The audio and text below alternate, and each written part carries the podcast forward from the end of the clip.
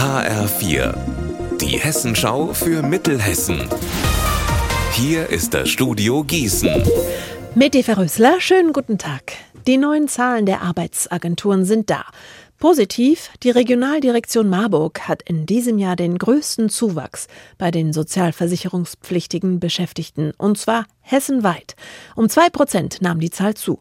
Nicht ganz so schön, der Landkreis Gießen hat mit 5,1 Prozent im Dezember die höchste Quote an Arbeitslosen nach den hessischen Großstädten.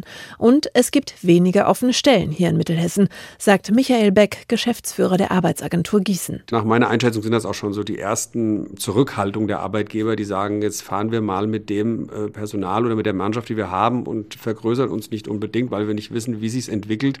Aber ich hoffe, dass das jetzt so ein Effekt ist, der sich ein bisschen ausgleicht und zum Anfang des Jahres da wieder ein anderer Trend reinkommt. In Kaufdorf im Kreis Gießen hat sich heute Morgen ein Müllwagenfahrer bei der Arbeit eingeklemmt. Passiert ist das gegen 20 vor 8. Sein LKW ist in eine Hauswand gerollt und er hat sich dazwischen eingeklemmt. Mittlerweile ist er aber wieder frei und im Krankenhaus, so die Polizei. Möglicherweise hat er vergessen, die Handbremse anzuziehen. Deswegen könnte das Müllauto ins Rollen gekommen sein.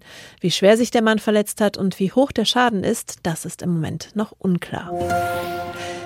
Nach der Abwahl von Bürgermeister Jörg König kurz vor Weihnachten braucht die Stadt Linden einen neuen Bürgermeister bzw. eine neue Bürgermeisterin. Gestern Abend ist dafür die Bewerberfrist abgelaufen. Fünf Kandidaten haben sich gemeldet. Klaus Pradella, wer ist das denn im Einzelnen? Unter den Bewerbern sind zwei Frauen und drei Männer, die Agraringenieurin Sandra Herrmann und der Pädagoge Marc Mühlich. Zuvor hatten sich bereits der christdemokratische Stadtverordnetenvorsteher Fabian Wedemann als unabhängiger Kandidat, Lale Shahin, früher bei den Freien Wählern, und der grüne Stadtverordnete Dennis Dern beworben. Er ist damit der einzige Kandidat, der für eine Partei antritt. Die Wahl findet dann am 12. März statt, eine mögliche Stichwahl dann drei Wochen später. Unser Wetter in Mittelhessen.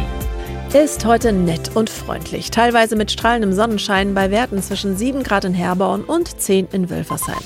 Morgen ist es dann leider mit der Freundlichkeit vorbei, denn dann steht Dauerregen auf dem Wetterprogramm. Ihr Wetter und alles, was bei Ihnen passiert, zuverlässig in der Hessenschau für Ihre Region und auf hessenschau.de.